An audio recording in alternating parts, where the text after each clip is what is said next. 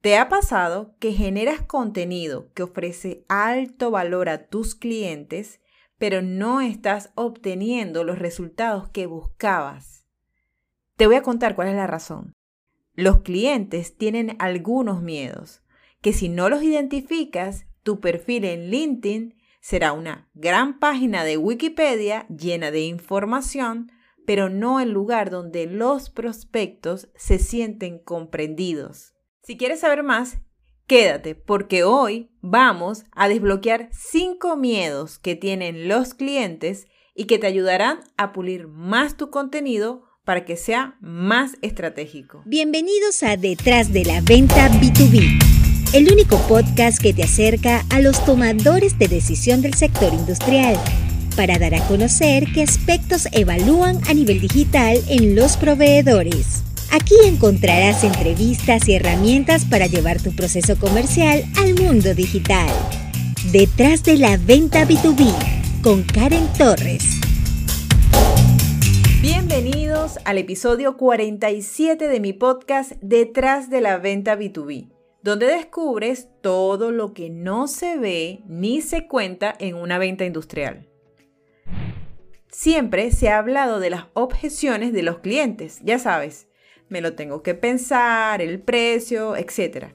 En digital también existen objeciones, pero lo mejor es que estas dudas o inseguridades se pueden vacunar, es decir, crear contenido que disminuya la inseguridad y aumente la confianza. Hoy vas a identificar esos miedos que tienen los prospectos y vas a lograr crear un contenido que lo vaya curando paso a paso. Empecemos. El primer miedo que tiene el cliente es que no te conoce. Es muy difícil que te compre a la primera. Si hoy hiciste un contenido y el próximo lo haces cuando tienes tiempo, cuando puedes o cuando te acuerdas, tendrás menos posibilidades de reducir esa brecha. Otra recomendación es que utilices varias alternativas de contenido. Además del texto, haz que te vean en alguna foto, en algún video y así poco a poco vayan conociéndote. También puedes ampliar tus canales, es decir, que no solo te vean en un post de LinkedIn, sino que te encuentren en un canal de YouTube, en un podcast y que cada acción venga acompañada de contenido que realmente le sea útil a tu prospecto. Y ese es el secreto.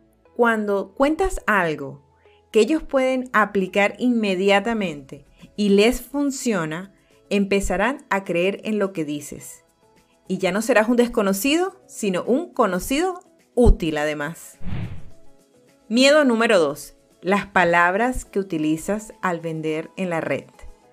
Un error que se comete al escribir textos es llenarlos de adjetivos, creyendo que eso los hace más atractivos y engancharán más, pero nada más lejos de la realidad. Cuando dices, nuestros equipos maravillosos que te brindan la mejor experiencia acompañado de nuestro excepcional servicio, es demasiado y suena falso. Que ojo, yo no digo que tu equipo no pueda hacer eso, pero cuida los adjetivos que estás utilizando, porque lejos de ganarte la confianza de tu cliente, lo único que logras es que dude de algo tan maravilloso. Además, Recuerda que el contenido de ventas en tu red debe ser solamente del 10%. El resto es información que agrega valor y que te ayuda a ti a posicionarte como experto ya que resuelves problemas que tienen tus prospectos. Entonces, las palabras que utilizas al vender definirán tu manera de comunicarte y qué tan real eres. Ahora vamos con el tercer miedo, le preocupa no tomar una decisión inteligente. Sí, porque es que todo se ve muy bien en tu perfil y en la página web, pero él quiere saber quién más se ha arriesgado con ustedes. Cuéntale con qué empresas has trabajado, y yo no hablo aquí de tu currículo vitae, no, sino de instalaciones hechas, muestra testimonio de tus clientes, presenta un antes y un después de tu producto, etc. Habla también de las garantías, el servicio postventa que ofrecen, los resultados que garantizan como empresa, enseña el paso a paso de cómo ocurre una instalación, elabora un post de preguntas que le aclare la mayor cantidad de dudas que pueda tener.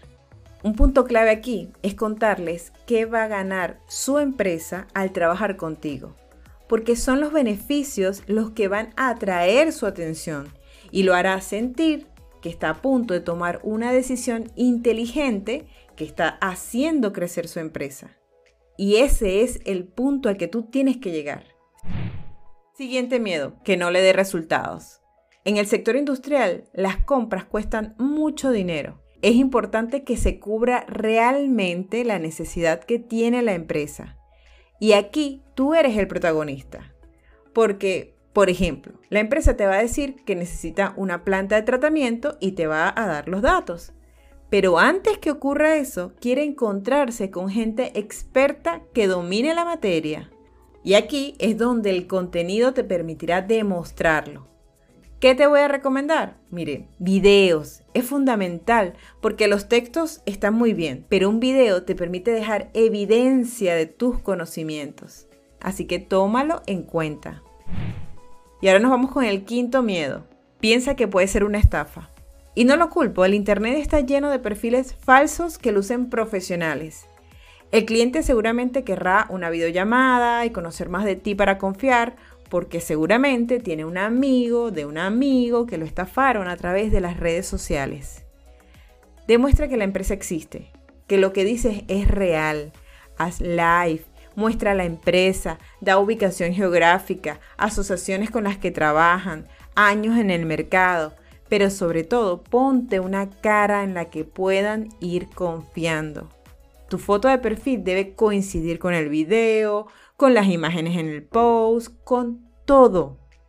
Y las recomendaciones serán importantes para confirmar que existes y hay empresas que ya han trabajado contigo.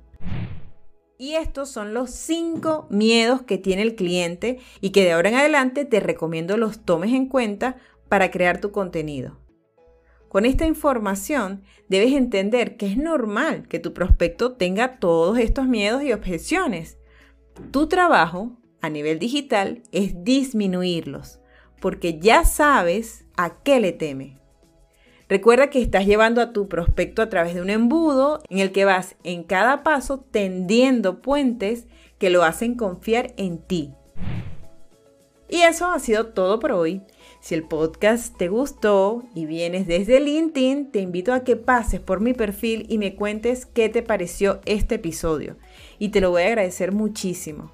Además, si estás interesado en formar a tu equipo de ventas, en la descripción de este episodio vas a encontrar mis datos para poder conversar. Feliz inicio de semana y que tengan todos el mejor día posible.